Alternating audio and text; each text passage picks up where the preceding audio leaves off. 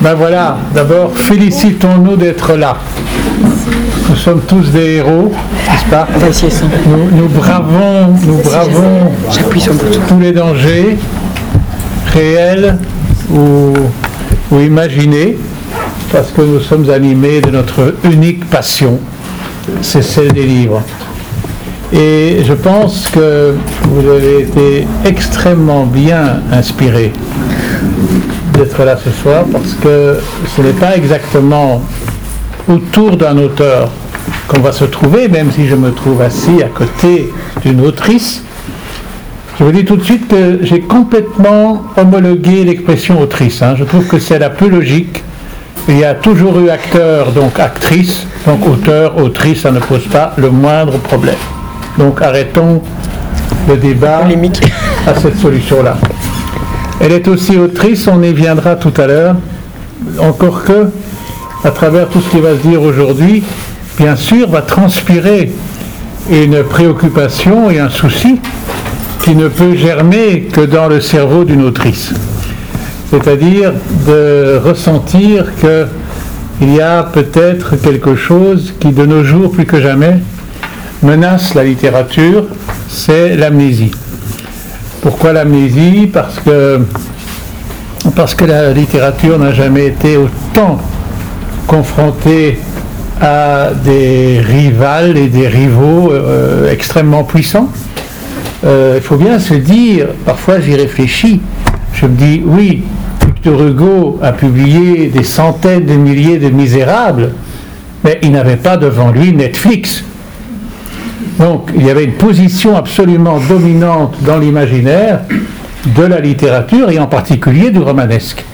Donc nous ne dissimulons pas que le roman a affaire aujourd'hui à de très très forts rivaux qui d'ailleurs euh, sollicitent quelque chose euh, de similaire au niveau de la fiction et de l'imaginaire, mais pas du tout sur les modèles de transmission de l'imaginaire.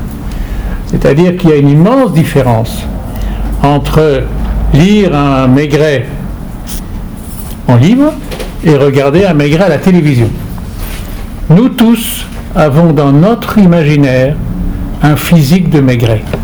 Nous l'avons inventé parce que sinon nous a donné juste assez d'éléments pour mettre en route notre propre imaginaire.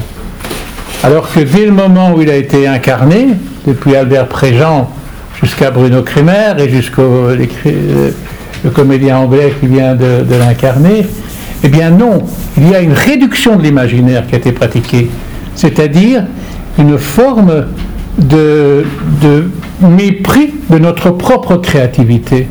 C'est-à-dire qu'on ne dépassera jamais dans le domaine de l'imaginaire la transmission par le verbe.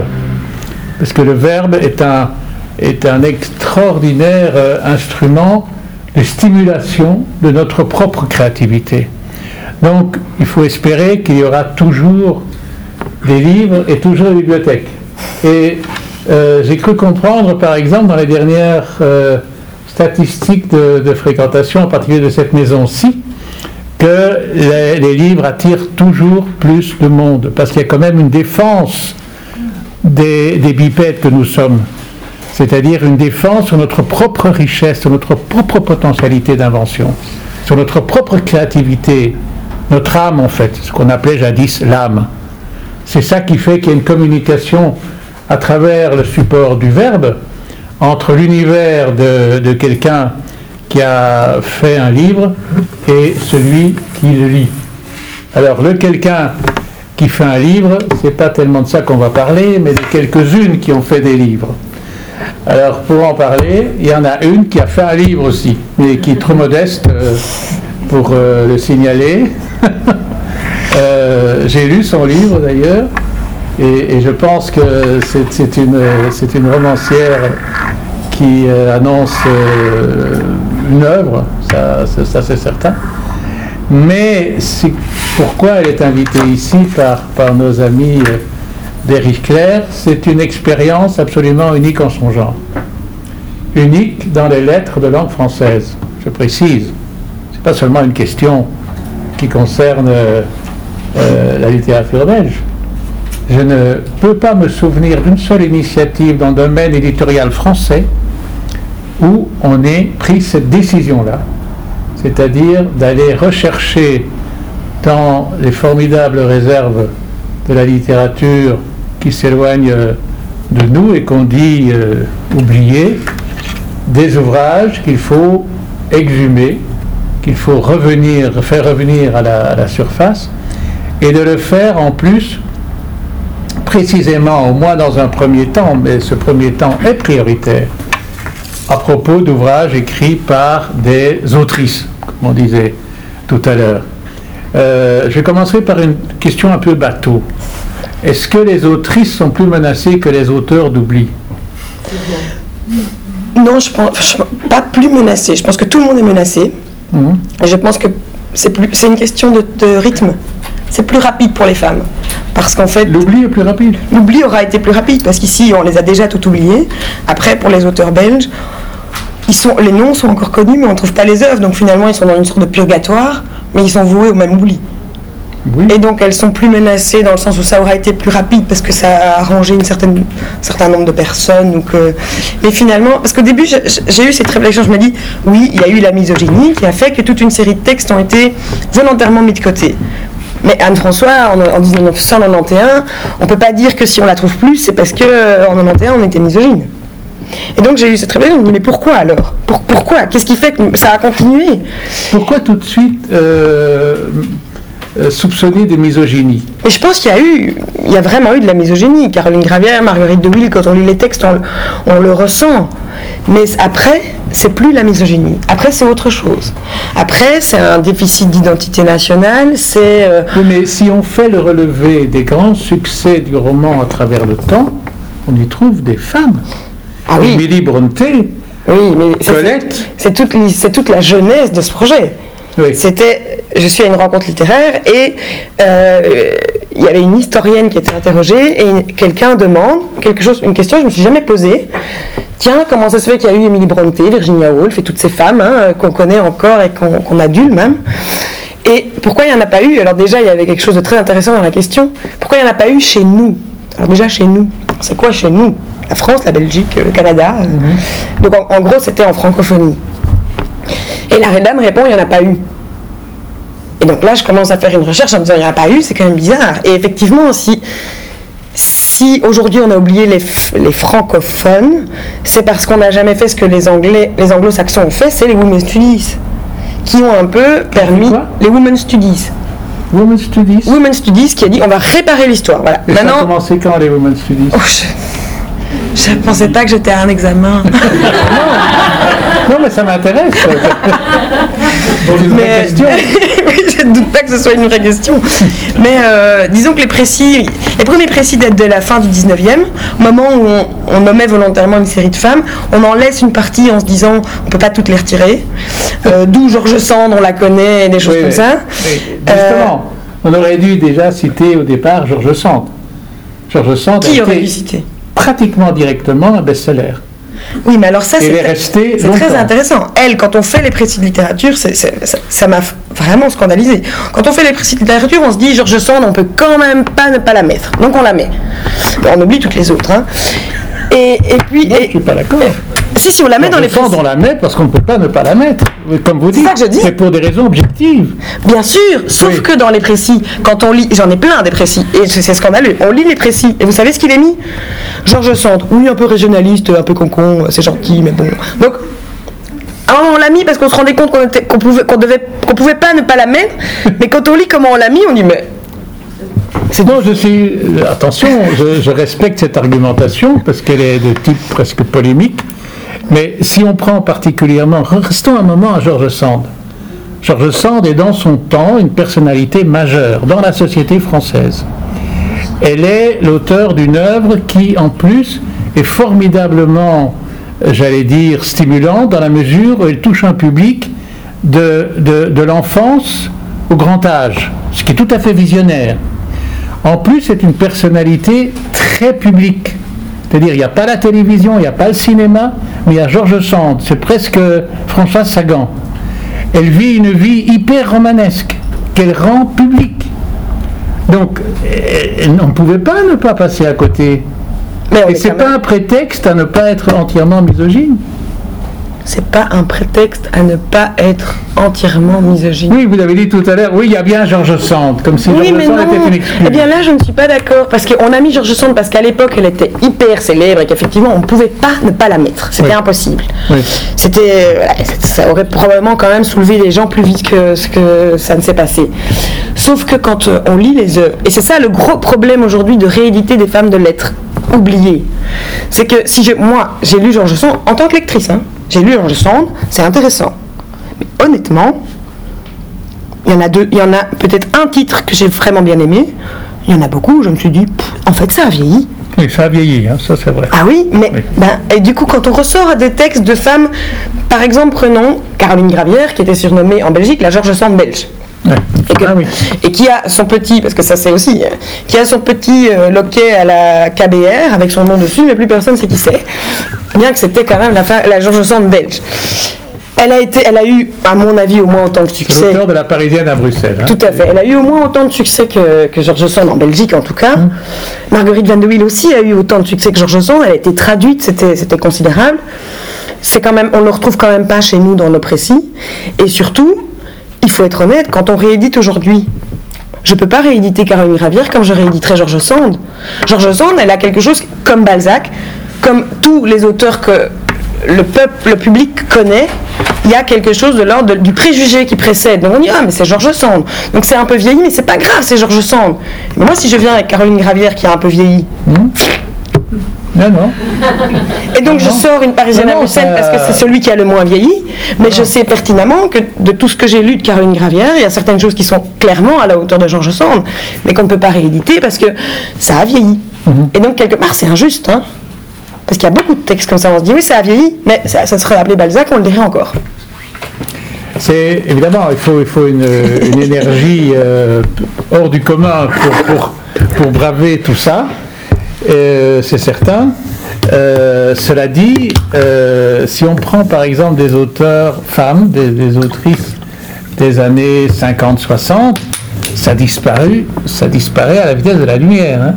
Même si on prend Françoise Sagan, qui a été un immense, immense succès, une personnalité internationale, portée au cinéma par les Américains, et tout, et tout, et tout, euh, malgré tout, et c'est le défi du roman, surtout quand le roman se veut euh, au rythme de l'époque où il est écrit.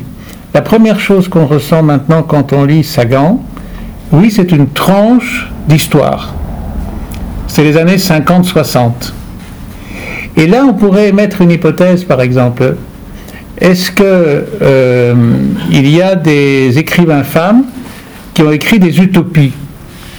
Ou qui se sont arrachés au présent, euh, qui ont fait, je sais pas moi, 1984. Bah, Louise Michel.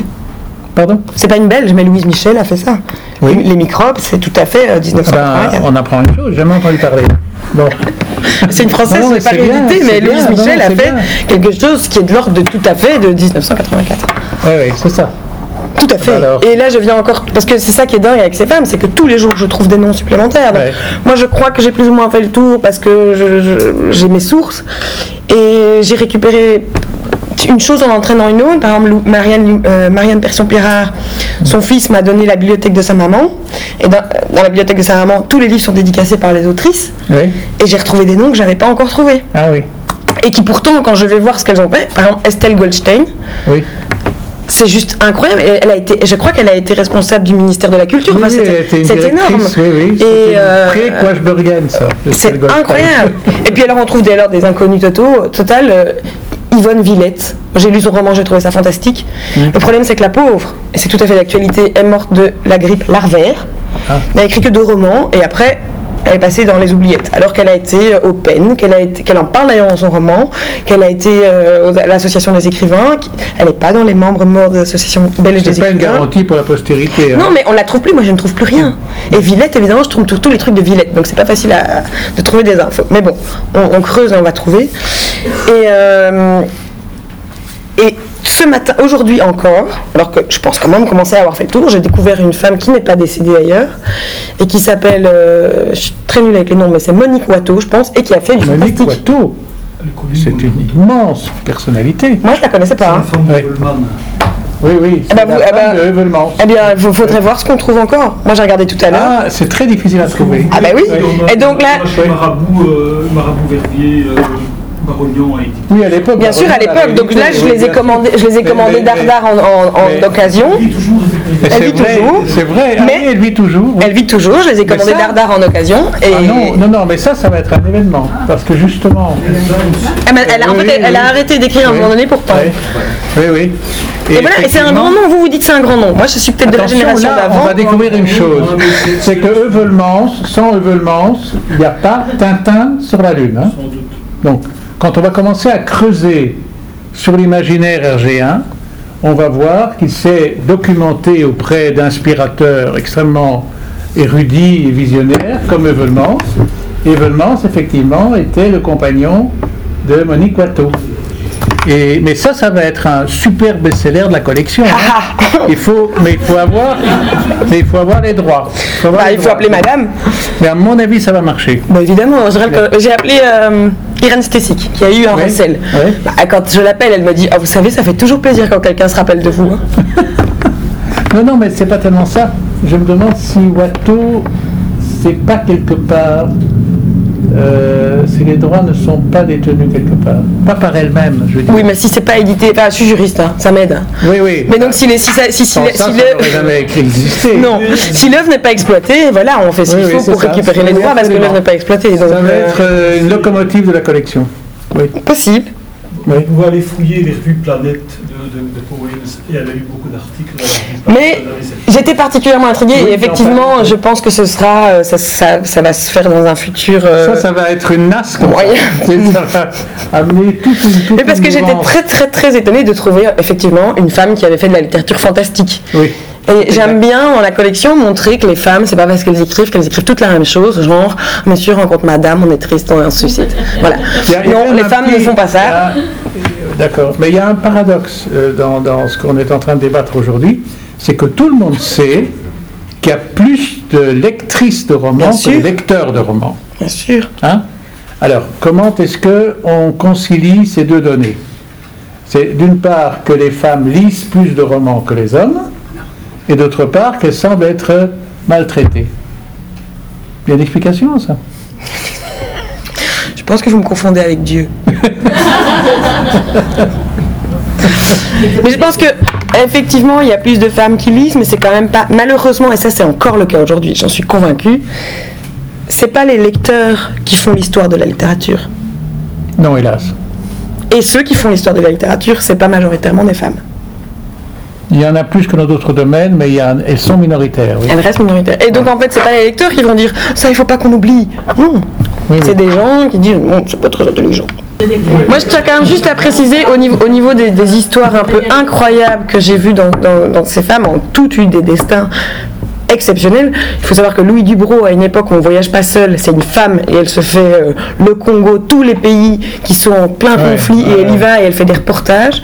Marie Denis est quand même euh, un personnage formidable qui a eu une vie euh, juste euh, exceptionnel. D'ailleurs, il suffit de parler 10 minutes avec ses, fils pour se rendre compte. Mhm.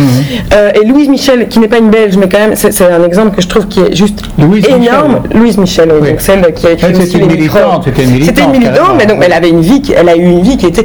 Un jour, elle a donné sa robe à une pauvre et elle s'est retrouvée toute nue dans la rue. Bon, c'est quand même des histoires qui pourraient faire que euh, on reste connu, et pourtant, elle n'a pas échappé à, un certain oubli. Donc, non, non, elle existe comme héroïne du, du, féminisme, surtout. Je ne savais même pas qu'elle avait tellement écrit d'ailleurs. Ah oui. Micro, je peux vous le prêter. Ben là, c'est très intéressant. Ça, c'est, ça, c'est très intéressant. Mais disons, euh, comme il est dit ici dans le dépliant, des femmes belges. Hein. Donc vous êtes consacré dans un premier temps aux femmes belges. Est-ce que le Belge est particulièrement menacé par ce genre de processus? Moi, je dis toujours, euh, une femme belge, c'est double handicap. voilà. je pense qu'on a répondu. Oui, parce que si on regarde les hommes, euh, bah, ils ont l'handicap belge, hein, nos, chers écrivains. Euh, même quand ils ont eu le Goncourt, on ne trouve pas forcément toutes leurs œuvres. Et puis il y a pas. Quand ils ont eu le Goncourt. Quand ils ont eu le Goncourt, on ne trouve pas forcément tout. Et, donc ça veut rien dire, quoi. Euh, même si à la base ils ont une certaine notoriété, on ne trouve pas forcément et, pas, toujours les meilleurs. C'est un autre problème. Hein. Oui, mais donc c'est un handicap. Mhm. les femmes, ben... entrons un peu dans le vif du sujet. Donc on a ces, différentes femmes, on va quand même les faire un peu, Vive. un peu défiler. Hein. Et euh, dans toutes ces femmes, d'ailleurs, moi, il n'y en a qu'une seule que, que j'ai connue personnellement et qui m'avait beaucoup impressionné, c'était Louis Dubrou. Et on pourrait peut-être commencer par Louis Dubrou. D'abord, il y a déjà ce curieux comportement qui a caractérisé beaucoup de femmes écrivains, c'est de prendre des pseudos masculins.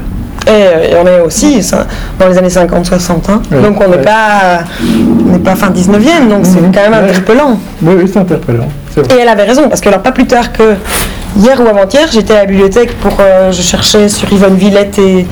Yvonne Villette, cherchais. Et il y avait un article de journal d'un homme dont je tairai le nom parce que ça vaut mieux, et qui, disait, et qui disait à quel point les femmes étaient nulles, et il parlait de Dora notamment, en disant à quel point c'était nul et que les femmes feraient mieux de continuer à se curer les ongles parce que. Euh, et, et, on est en 60, quoi. Et donc ah on se dit. Et l'article. Ah, je l'ai pas, je l'ai pas pris en photo parce que j'étais tellement enragée. J'ai pas pu le prendre en photo et je me suis dit, il faudra que je retourne quand même le prendre en photo pour quand même un peu. Euh, mais oui, j'étais très fâchée. Mais donc Dubrow, effectivement, d'abord c'est une sorte d'aventurière aussi. Tout à fait. Elle a, elle a énormément bourlingué, elle a, comme vous dites, elle a pris des risques. Et alors, ce qui est formidable chez elle aussi, c'est que c'est une moraliste. Elle, a une espèce d'acuité de, regard comme ça. Oui, sans faire de roman à thèse. Oui. C'est ça que j'aime bien, moi. C'est que le roman ne verse pas pour autant dans le roman à thèse. Oui non, non, non, non, non, elle était trop, trop intelligente. Une femme extrêmement, extrêmement intelligente. Et alors, il y a euh, quelqu'un qui a déjà été cité, qui est cher au cœur de notre ami euh, le président du PEN, c'est-à-dire Madame Pierson-Pierrard. Et là, j'ai lu le, le, roman, et pour moi, ça a été véritablement une découverte.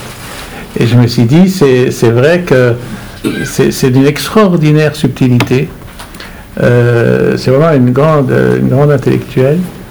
Euh, je crois que chacun des livres ici est une, est une révélation, mais, mais celui-là euh, en particulier. Il faut dire aussi qu'on est dans, la, dans une sorte d'âge d'or du roman. Hein. C'est, on est dans les années entre deux guerres, où il y a une effervescence, plus alors une effervescence aussi de la part des, des auteurs, euh, des auteurs féminins. Par contre, euh, des révélations, il y en a un foison. Hein.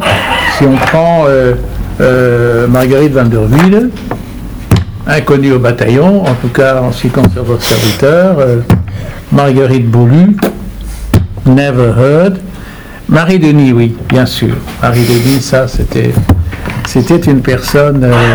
Anne-François, c'est la plus récente, en fait. Hein. Et elle est, elle est morte prématurément avec un roman qui a eu tout de suite le, le recel, hein, du tête. Euh, et alors, il y a ce livre extrêmement sympathique qui est une Parisienne à Bruxelles. Et je crois qu'il est en train de faire un tabac. Oui, il fait. Il fait, il Et à quoi on attribue ça? Euh, Alors, alors j'ai ma petite idée parce que je pense qu'il avait été réédité en 94, mais qu'il n'a pas fait un tabac comme ça. Ah oui. Donc c'est aussi pour ça qu'on a... C'est pour ça aussi qu'on a fait la maison d'édition, c'est qu'à un moment donné, on voulait donner une visibilité à ces femmes. Au début, je m'étais dit, on va juste, si quelqu'un les cherche, il ne doit pas aller à la KBR comme moi, les photocopier, c'est pas normal. Il faut qu'il les ait. Puis je me suis dit, non, c'est pas suffisant, il faut dire aux gens. Et puis il faut dire aux gens, et donc ça implique faire une couverture, ça implique, voilà.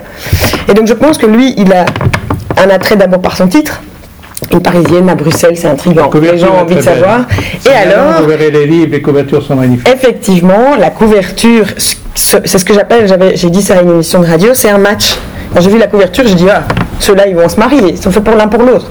D'ailleurs, vous avez la grande, euh, le grand privilège d'avoir ici euh, l'artiste qui a réalisé la couverture, notamment de la Parisienne à Bruxelles, Catherine Morel. Bravo, parce que tes couvertures sont formidables. c'est une œuvre originale. C'est une œuvre originale. C'est une œuvre originale. Ah. Ah, tout à fait. Bravo. Ah et donc, je pense que c'est le, titre, euh, la couverture, et c'est vrai que pour rentrer dans la collection, il est un peu plus, comment dire, incitant, parce qu'il fait pas mille pages, quoi. Donc, on se dit, allez, on va commencer par celui-là. Je crois, je crois qu'il y a un peu une combinaison de plein de choses. Et puis, il y a aussi le fait que c'est un phénomène contemporain. La Parisienne à Bruxelles, ça fait Flores aujourd'hui, n'est-ce pas puisqu'au fond, les vrais centres culturels euh, francophones euh, ne sont plus à Paris, ils sont à Bruxelles, pour des raisons à la fois politiques, économiques, euh, européennes, enfin. oui, d'ailleurs, tous les Parisiens qui habitent Bruxelles ont acheté une Parisienne à Bruxelles. Voilà. Ça fait quel tirage tous les amis, tous les amis de Parisiens qui ont, on l'ont acheté pour offrir aux Parisiens qui habitent Bruxelles. Voilà, donc c'est effectivement ça joue. Mhm. Ça joue. Mais justement, la, collection ne se, ne se, limite pas à, des exhumations, puisque le dernier livre, qui n'est même pas présenté encore, ça ne pouvait pas l'être, est d'Anne-Marie Lafer. Anne-Marie Lafer, c'est une de nos contemporaines, hein, très familière euh, aux auditrices de la RTBF, euh, formidable journaliste. Et Le Semainier était son premier livre, qui avait été publié par Jacques Euh, à l'époque. Alors j'imagine qu'elle doit être super heureuse de cette, euh, de cette renaissance. Elle est très heureuse. C'était très drôle parce qu'en fait, par une déformation, quand C'est un pseudonyme ça, Alain Ménez ah, avec, qui, avec qui sommes-nous ici Avec Anamnèse. Ah voilà. Pourquoi Pourquoi Anamnèse Oui. Pourquoi un pseudo? C'est pas vraiment un pseudo, en fait, c'est parce que. non. C'est en fait parce que donc nous aimons bien avec mon compagnon et qui en avons fait euh, la collection rigoler de temps en temps. Ah et donc nous regardions un peu ce que les concurrents comme Gallimard, qui quand même savent ce qu'ils font, faisaient au niveau des marges, au niveau de, des tailles de police et compagnie. Et puis on est sur un, livre de la collection de l'infini et on voit la collection dirigée par Philippe Soler. On se dit ça le fait quand même. Mais si je mets collection dirigée par Sarah Dombré, mais tout le monde s'en fout. Et, et donc on s'est dit, on va mettre collection dirigée par, mais ah, comme, comme tout le monde s'en foutra du nom qu'on mettra, quel que soit le nom, on va faire un petit jeu de mots. Anamnèse. Ah oui, aïe aïe aïe. Vous aviez compris, vous? On est coquin. Ah non, moi j'avais pas compris. Il faut, il faut le dire tout. Euh, on a, fait exprès de mettre les pour pas que ce soit trop flagrant, mais il y a ah beaucoup. Oui. Vous inquiétez pas, il y a beaucoup de gens. Non, je pensais que c'était une amie d'Edmond Morel. Ah non, non, génial. Non, ah. Juste une petite euh, pointe d'humour. Bah, voilà, révélation ce soir, ici. Bon. c'est ah, oui, euh, d'accord, d'accord. Oui, oui. Et, euh, mais donc justement, le, passé ne doit pas être tellement éloigné que ça hein, pour, euh, pour mériter ce sorte d'exhumation. D'ailleurs, vous distinguez aussi quand vous dites qu'il est presque contemporain. Ah, oui. ah ben oui. Oui, le passé commence plus tôt qu'on prévu. Ah oui. Et comment ça se passe maintenant? Parce qu'on ne peut pas dire que ça passé inaperçu. Hein? Bah, je ne sais pas, parce que lundi j'étais à la bibliothèque de Berkin Saint-Agathe, j'ai demandé, demandé, aux gens qui sont là, est-ce que vous avez entendu parler de la maison d'édition? Ils m'ont répondu non. Donc pour certains, ça passe inaperçu. Enfin, on essaye quand même que on ça passe. On dit pas le soir à Berkin Saint-Agathe. je ne sais pas. Mais bon, eh ben, on continue, il y a beaucoup de travail. Oui. Il y a beaucoup, beaucoup, beaucoup, beaucoup de travail. Non, non, mais c'est inimaginable. C'est je trouve que même, même dans les rêves les plus fous, personne n'a jamais imaginé que ce serait un jour possible. Et je l'ai fait avant de le rêver. réalité qui permet de compenser la folie? Quelle est la part de réalité Oh ben Romain. Romain, c'est ma part de réalité qui permet de compenser ma folie. Ah ben voilà, ravi de l'apprendre. oui, oui. Non, mais je veux dire au sens euh, concret du terme quelles sont les prudences qu'on doit avoir quand on se lance dans une aventure de ce type? Mais honnêtement, je veux dire, si ça s'est fait, c'est parce que j'ai pas réfléchi. Hmm. Ça ne se serait pas fait sinon, parce qu'après, quand on l'a fait, on a fait Ouh, mais qu'est-ce que j'ai fait Ah oui, hein, le non névrosé, on y va. En fait, on est dans l'action, on, est porté, hein. on est porté par l'action et on y va. Et euh, un titre euh, me touche, moi c'est ce que je dis, ces titres, c'est tout à fait. Euh, subjectivement arbitraire. Hein. Dire, euh, il y a probablement d'autres textes qui m'ont moins touché et qu'on rééditera pas. Voilà, c'est quand même ma sensibilité qui fait le filtre. Ce sont des, textes qui, que moi j'ai trouvé malgré euh, leur âge ou leur histoire toujours vivant. Il y a une voix qui m'a parlé et je dis cette voix, il faut la faire entendre parce que si l'œuvre me dit encore quelque chose à moi, il y a des chances qu'elle puisse encore dire des choses à d'autres. Oui. Et là, là, on touche peut-être à ce qu'on pourrait appeler le sorte de génie féminin. C'est que la, Non, non, après, c'est pas vous, hein, pas vous. Non, non, non, mais je veux dire, dans, le fonctionnement, c'est-à-dire dans le déclenchement de la vocation d'écriture, chez un homme ou chez une femme, c'est pas tout à fait la même chose. Et là, on s'approche d'une espèce de, mystère intéressant. C'est que c'est vrai que, et ça, une collection et une, initiative comme la vôtre permet de le penser, c'est que si on s'interroge sur ce qui met un écrivain, enfin un romancier, enfin une romancière au travail, c'est pas tout à fait le même réflexe. Je crois que chez l'homme, il y a une part liée au pouvoir, je dirais. C'est-à-dire, je vais dire ce que je pense. Le monde, il est comme ça. Tandis que la notion de perception et de d'affect, pas au sens sentimental, hein, d'affect, comment, comment on reçoit le monde, est, est, plus présent dans la littérature femme. Et c'est la première fois que ça me vient à l'esprit grâce à votre collection. euh, c'est là, ça, on tient quelque chose. Oui, je pense que si, parce, parce que par le contexte, donc déjà l'homme est plus, entre guillemets, écouté qu'une femme, et la femme qui est portée à écrire, c'est vraiment un besoin intérieur, je pense, parce surtout à, à, des époques où on lui fait Oh, qu'est-ce que tu fais?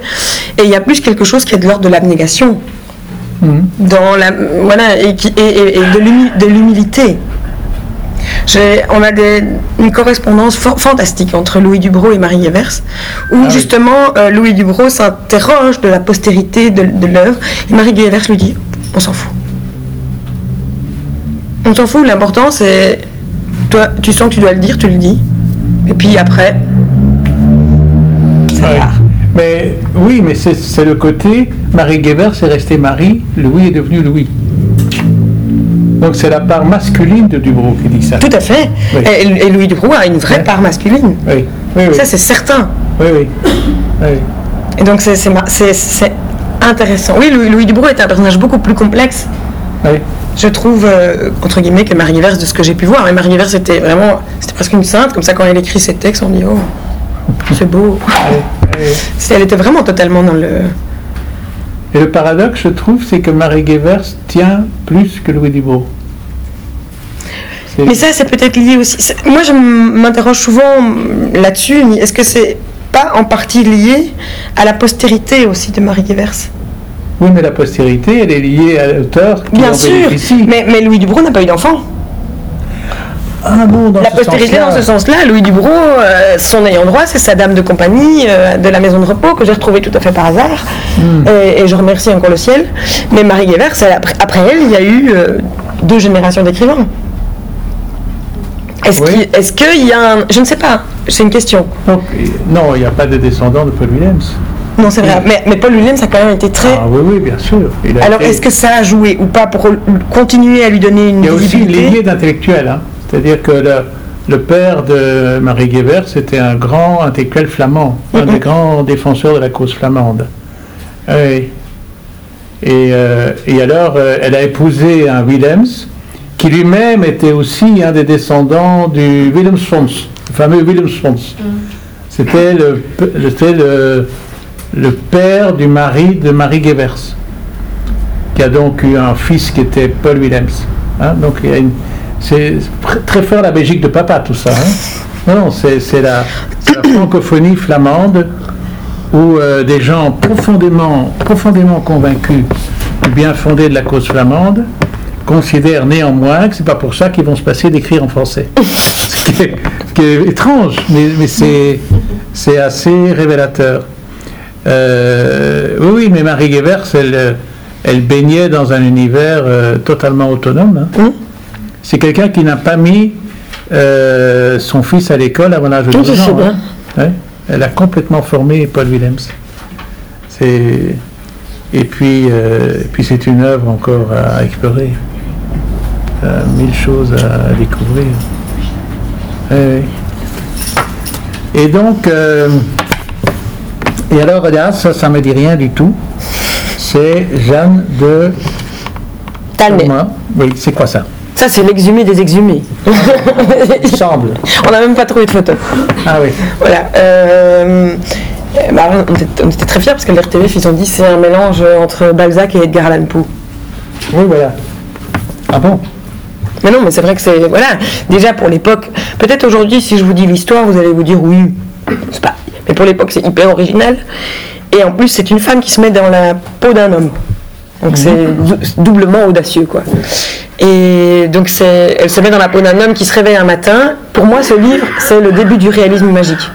Elle se réveille un matin, Enfin, il se réveille un matin et il a engourdi, il dit qu'il va aller se mettre au lit, et puis il va à son lit, il, il voit son corps sur le lit. Et donc, euh, il entend une petite voix qui lui dit maintenant, il va falloir assister à toutes les conséquences de tes actes. Et voilà, et en fait, il suit, en spectateur totalement passif et qui, qui peut absolument rien faire, tout ce qu'il a fait et les conséquences que ça a. Et c'est, euh, mais c'est truculent. C'est une de personnalité alors, complète. Bah, il n'existe plus. Il suit euh, son neveu, euh, qui, en qui il avait mis toutes ses espérances, l'autre neveu qui l'a déshérité parce qu'il a épousé, il a fait un mariage qu'il n'aimait pas, mais il se rend compte qu'en fait cette femme, elle, est super chouette et beaucoup mieux que celle que son autre neveu cachait. Donc voilà, c'est truculent. Mhm. Alors névrosé. Ah. Ça, c'est la question qui tue. Comment est-ce qu'on prend le risque d'appeler une collection névrosée? Bah, On réfléchit pas et puis après on regrette pas. Hein. après on regrette pas. Euh, Parce que ça expose à des tas de, de railleries. Euh. C'est pas grave, c'est mieux ça que la jolie plume euh, où finalement ça passe inaperçu et, c'est très beau, mais c'est dommage quoi. Donc moi, ça je, frappe, oui, je préfère que les gens s'en souviennent et que ça choque et que ça fasse parler. Finalement, c'est ça qui est intéressant. Le dialogue, on a beau, on peut ne pas être d'accord, on peut trouver ça nul, on peut trouver ça injurieux, on peut trouver ça tout ce qu'on veut, mais au moins on parle. Mmh. Et finalement, c'est remettre le langage en question. Moi, je dis, mon roman, je voulais l'écrire sous le pseudonyme Névrosé. Donc je l'avais déjà en moi ce mot. Moi, je l'aime bien ce mot. Je le trouve beau. J'aime la, la, folie. J'ai toujours été, euh, inconsciemment, j'en ai pris conscience récemment, choquée que quand on parle d'un homme, la folie, ça fait partie du génie et du talent. C'est normal. Quand on parle d'une femme, c'est l'argument qu'on va prendre pour la décrédibiliser. Alors, à un moment donné, ça aussi, ça pose question. Pourquoi chez André Bayon, c'est formidable qu'il soit complètement dingue, et chez une femme, euh, bah, bah, non, elle est folle, on ne va pas lire. Bah, pourquoi Pourquoi et, la et pour moi, la vraie richesse est dans la folie, quelle qu'elle soit, et on est tous fous à notre, à notre mesure. Sinon, le monde serait particulièrement chiant. Et, et, donc, Névrosé, je l'avais déjà en moi. Quand j'ai voulu écrire mon livre, je voulais l'écrire avec ce pseudo-là, mon compagnon m'a dit tu, assumes, tu as écrit un livre. D'accord, j'assume. Et comme je ne l'avais pas fait éditer chez Gallimard parce que j'avais pas trop envie, j'avais mis Névrosé à la place de Gallimard. Et quand on a fait cette euh, collection, c'était évident. Quel nom on donne à la maison d'édition ben, Névrosé, d'abord parce que je l'avais déjà en moi. Ensuite parce que c'était effectivement ce qu'on avait euh, la manière dont on avait critiqué ces femmes, alors qu'en fait c'est une critique tout à fait, si on réfléchit, infondée, puisque pour André Bayon, ça permet de le remettre encore un peu euh, sur un piédestal. Et donc euh, voilà, c'est ce qu'on appelle, j'ai appris ça des enfants d'Anne-François, un retournement de stigmate. Comment? Un retournement de stigmate. De stigmate Voilà. C'est beau, hein? Oui. Parce que il faut le dire aussi, euh, c'est complètement dingue, il fallait oser. Et si aujourd'hui je ça devais. ça c'est vrai. Ça marque, mais si aujourd'hui je devais le refaire, peut-être que j'oserais pas parce que je ne me rendais pas compte de tout ce que j'ai fait et de tout ce que j'ai affronté. Et de J'ai fait des choses que je me croyais incapable de faire, vraiment. Je déteste le téléphone, j'ai appelé tous les gens de Bruxelles pour retrouver les ayants droit de Louis Dubro. Mhm. Et ça n'a pas marché. Euh, et, donc voilà, j'ai fait des choses, on m'aurait dit ça il y a un an, jamais je fais ça. Et je l'ai fait. Et, et je regrette pas du tout parce que c'est une aventure humaine, mais incroyable, mais vraiment incroyable. D'abord, je retrouve des, femmes qu'on a oubliées, Jeanne de Tanné, c'est juste, c'est truculent. En plus, quand les professeurs du, NIF viennent me dire, mais où t'as trouvé ça? Bah, euh, je, ne sais pas, euh, je cherchais.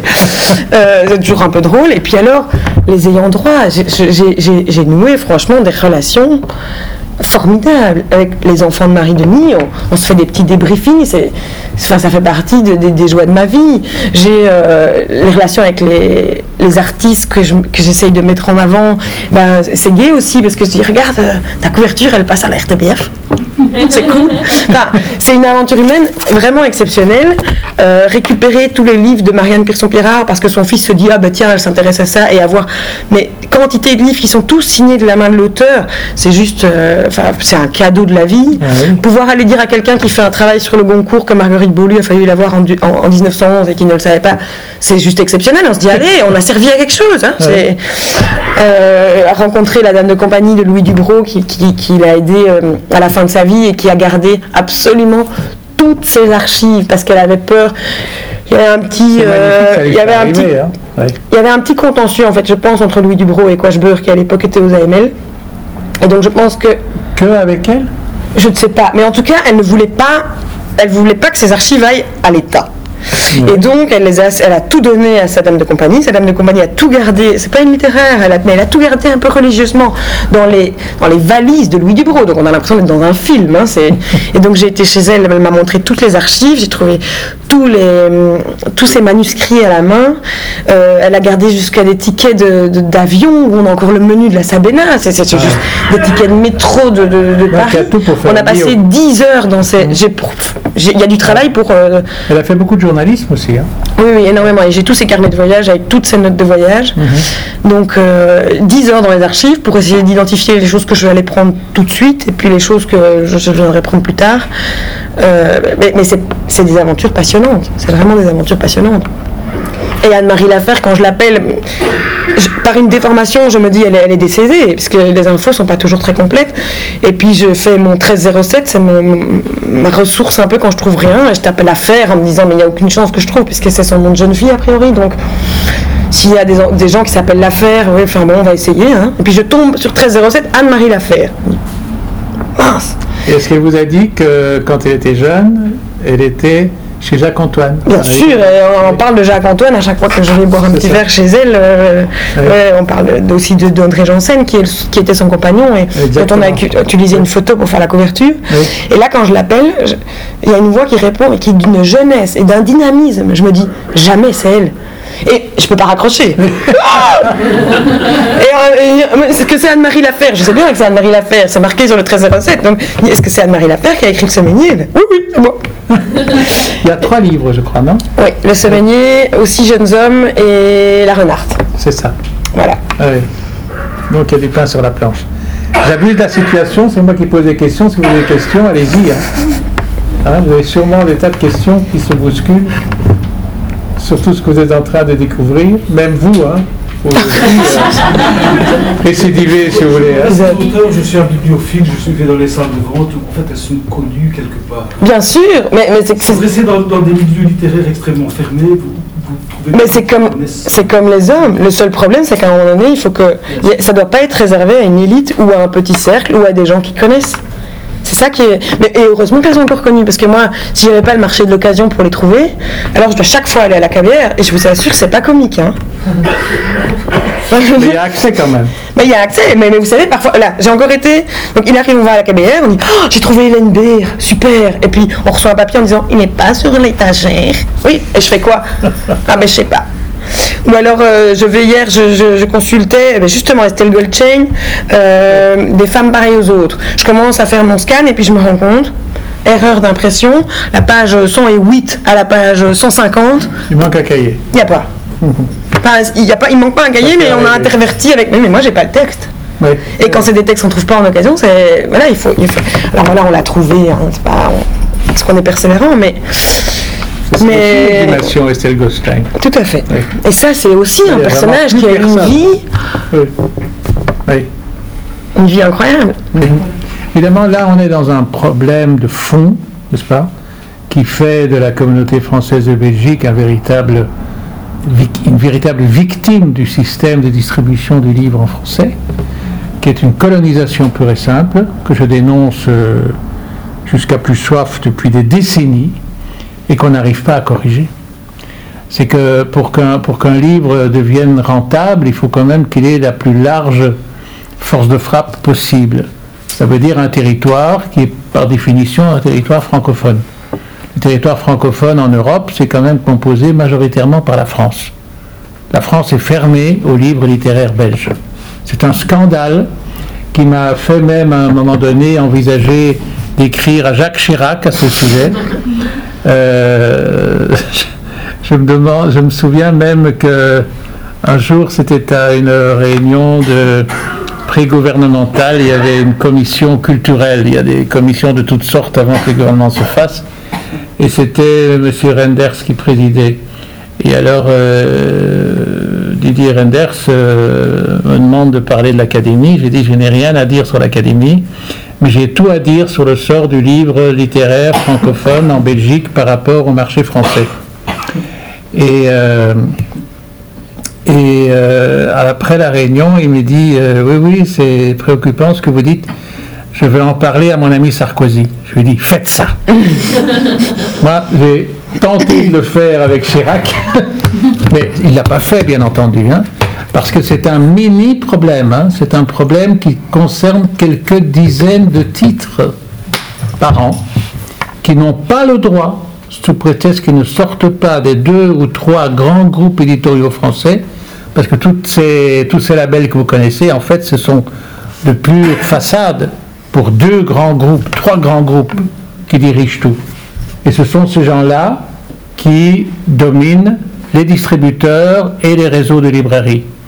Eh bien, tant qu'on n'a pas accès à ça, on ne peut pas faire vivre décemment un livre fait en, Belgique.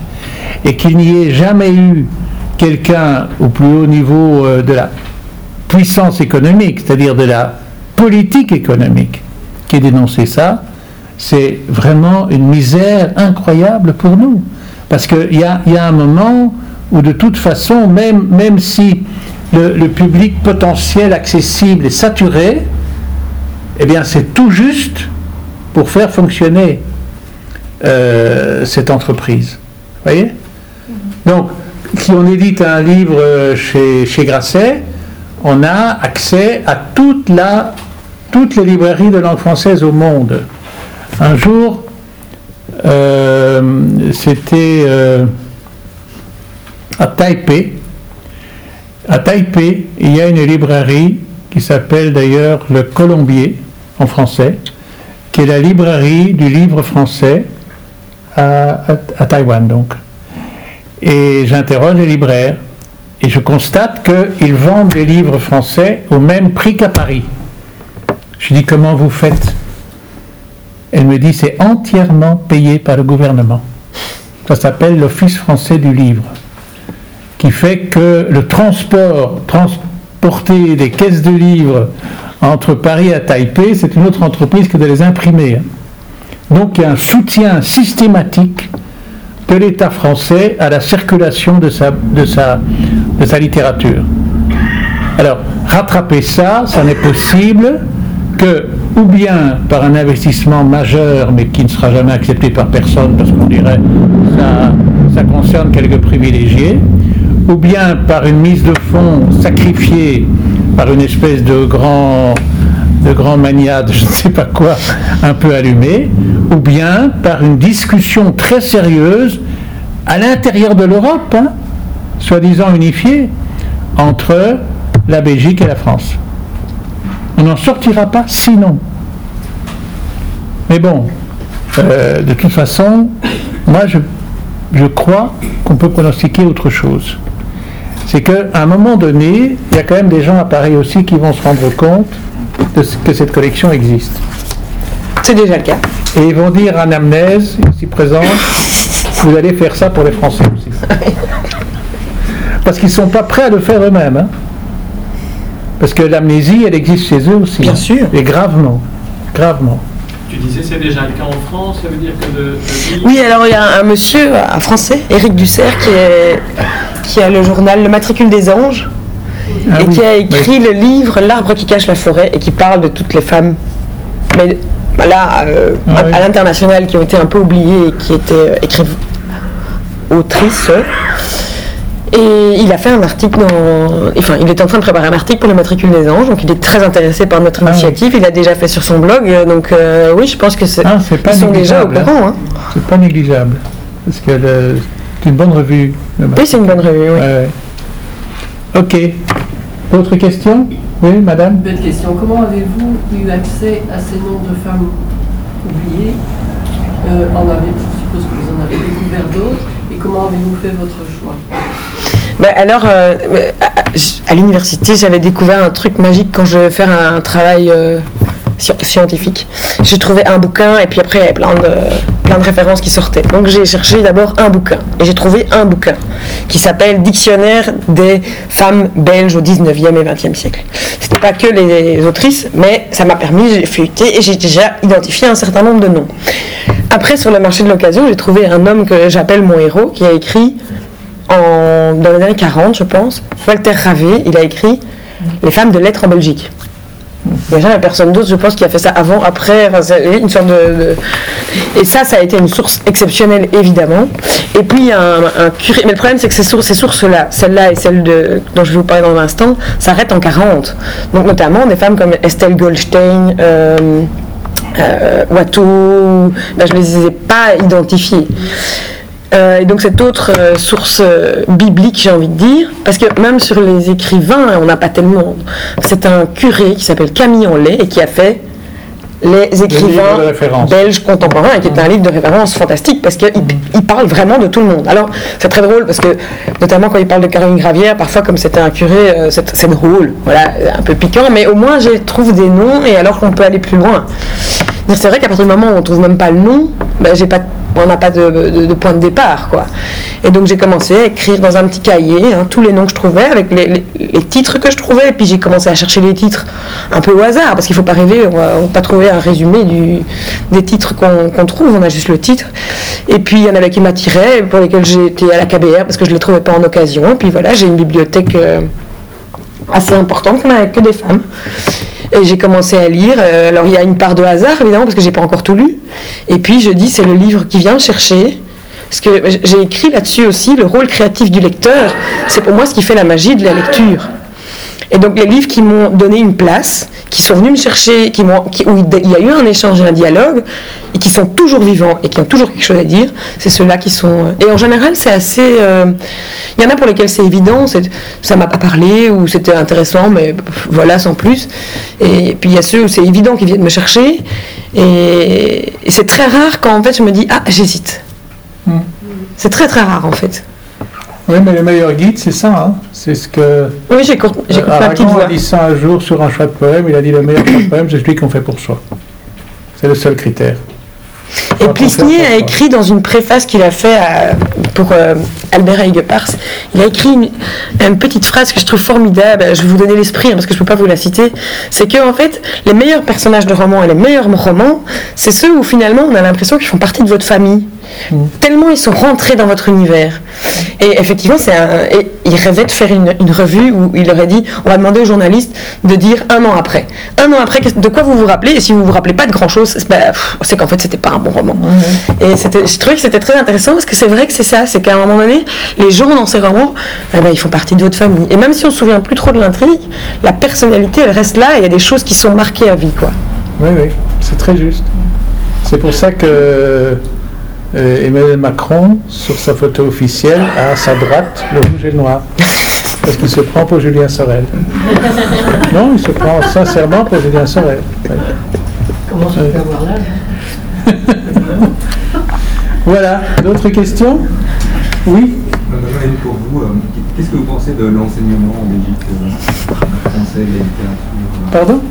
Qu'est-ce que vous pensez de l'enseignement? Comment ça se fait qu'au cours de français en secondaire, on, nous fait lire euh, bah, des grands auteurs euh, français en général, mais jamais, euh, jamais un auteur belge. Ah, c'est pas par là qu'il faut commencer. On a tous, tous son vécu particulier. Hein. C'est que si, en général, oui, il y a cette occultation de l'auteur belge, mais il se trouve que moi, j'ai pas souffert de ça. J'ai eu des profs qui connaissaient la littérature belge. Et ça a un effet prodigieux, bien entendu. Et actuellement, euh, je pense que toute l'action de la promotion des lettres, etc., devrait miser là-dessus. Non, le vrai obstacle n'est pas dans les professeurs du secondaire. Le vrai obstacle est dans l'université. L'université ne donne des cours que sur des écrivains qui permettent aux, enseignants de se faire passer pour plus intelligents que les élèves. Donc il leur parle de livres abscons. C'est tout. C'est tout, c'est tout simple. C'est pour ça que s'il y a une occultation du paysage général du roman belge, par exemple, il y a un élément tellement monstrueux qui est incontournable, qui les embarrasse tous, c'est Simon. Mais si vous discutez avec les grands spécialistes universitaires de Simon, vous constatez qu'en réalité, ils le méprisent. Non, c'est là qu'est le mal. Alors, si ces gens-là forment des professeurs du secondaire, vous voyez un peu les conséquences. Ah oui. Bien sûr. Alors que c'est le contraire qu'il faut faire. C'est-à-dire que nous sommes, c'est un mot que je revendique à toutes les occasions, le pays le plus mythothète du monde. C'est-à-dire le pays qui a le plus inventé de mythes qui nous représentent dans le monde entier. Et là-dedans, je mets ne fût-ce que trois exemples Tintin, Maigret et Schtroumpf. Il n'y a aucun pays sur un territoire aussi restreint que le nôtre qui a inventé ça pour la planète entière. Donc, un enseignement sur l'imaginaire belge devrait commencer par les Schtroumpf. Je ne le dirai jamais assez. Pas par euh, des, sous-produits du nouveau roman, si vous voyez ce que je veux dire. C'est là que ça, que ça coince, évidemment. Et, ceci, à sa manière et sans le vouloir, rompt avec ça. Parce que c'est une littérature à, hauteur de femme, faut ne pas dire autrement. Hein. et à quoi ça sert la littérature sinon à se donner des, des destins de substitution? On lit la littérature parce qu'on finit par constater Ah tiens, je suis pas tout seul. Il y en a d'autres qui ont des. C'est ça la fonction du roman. Et il y a une reconnaissance qui s'installe entre le lecteur et, et, l'écrivain à, cause de ça, hein, grâce à ça. Donc ça va continuer, ça doit continuer. Enfin, je sais pas, hein, j'ai répondu à la question à ma manière parce que, parce que je le crois profondément et que j'essaye de faire ce que je peux depuis longtemps pour essayer de contrer ça. Est-ce qu'on boit un coup là-dessus Oui. Merci à vous.